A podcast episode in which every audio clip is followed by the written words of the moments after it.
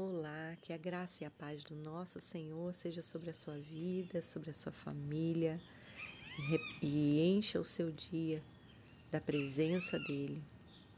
Que bom que mais uma vez a gente se alegra de poder ter acesso é, tão, tão rápido, tão direto, tão, tão presente é, desse lugar onde Deus se manifesta, onde Deus fala conosco onde a gente pode derramar o nosso coração, entregar a Ele tudo o que somos, tudo que temos e receber dele também o alívio, o renovo, receber a cura, receber a unção, receber tudo o que a gente precisa. Então já profetizo que nesse momento de oração você seja tocado, renovado pelo Espírito Santo, seja cheio da sua presença e possa contemplar também essa graça que te envolve e cuida de você e da sua família.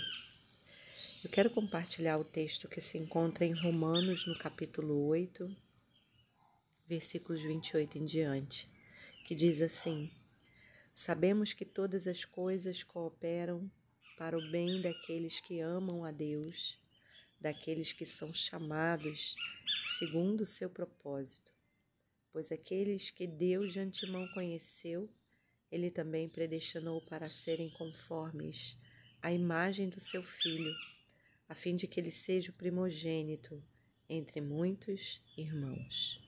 Aleluia.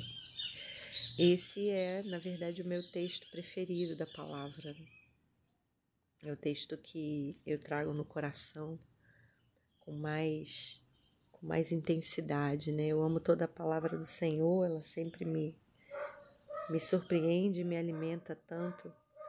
Mas esse versículo ele me acompanha, né? Constantemente, porque é uma verdade que que me move saber que todas as coisas cooperam para o bem daqueles que amam a Deus, daqueles que são chamados segundo o seu propósito. Para mim, é um é tudo que eu preciso saber para continuar né, crendo e continuar é, avançando naquilo que Deus quer. É, e porque muitas vezes as coisas à nossa volta parecem perderem um rumo ou perderem um sentido. Às vezes a, a história da nossa vida ela, ela não está sendo exatamente aquilo que a gente espera, nem, ou exatamente aquilo que a gente quer. E algumas coisas surgem, né? alguns problemas, algumas lutas, algumas, alguns desafios é, surgem né? para que a gente tenha que lidar com elas. E todas as vezes que algo que a gente não deseja ou algo que a gente não espera acontece, ou quando as coisas não estão indo como a gente imagina que deveria ser, nós é, tendemos né, a, a ficar um pouco sem esperança, a desanimar. Mas aí é, eu quero trazer essa palavra nessa manhã, porque essa é a palavra que vai nos lembrar de que se nós amamos a Deus e se somos chamados para o propósito dele, ele mesmo é aquele que está é, cuidando para que tudo coopere para o nosso bem. É isso que diz o texto de Romanos. Todas as coisas cooperam.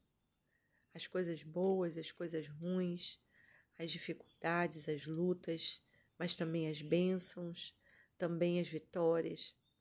Todas as coisas cooperam para o bem daqueles que amam o Senhor, porque Ele está cooperando conosco para que a gente cumpra o propósito que Ele tem. É certo que é, nós não temos que deixar simplesmente o, o barco andar à deriva, mas sim convidar o Senhor a estar sempre no barco sim chamá-lo a tomar o controle do barco sempre. É, não somos levados pelas ondas é, que acontecem à nossa volta, não somos levados, não devemos ser levados pelas circunstâncias, Mas as circunstâncias, elas serão dominadas, serão controladas, conduzidas, né, pelo Senhor, pelo nosso Senhor, para cooperar com o nosso bem, que na verdade é cooperar com o próprio propósito de Deus para nós. Eu quero te lembrar disso nessa manhã. Deus está é, interessado em ter o controle do seu barco e usar toda a tempestade que possa aparecer, né, para dominar essa tempestade e para é, nos levar por cima dessa tempestade, né? assim como um barco é, controlado, né, bem controlado, ele caminha por cima da tempestade e assim também Deus é, tem conduzido a nossa vida quando as tempestades vêm. Cabe a nós chamá-lo de novo né, ao controle do barco. Cabe a nós entregarmos na mão dele sempre né, a nau do nosso navio, do nosso barco, para que ele possa fazer o melhor e confiar, acima de tudo, que ele é bom e a sua misericórdia dura para sempre. Todas as coisas cooperam para o seu bem e para o bem daqueles que são chamados para cumprir o seu propósito. Amém?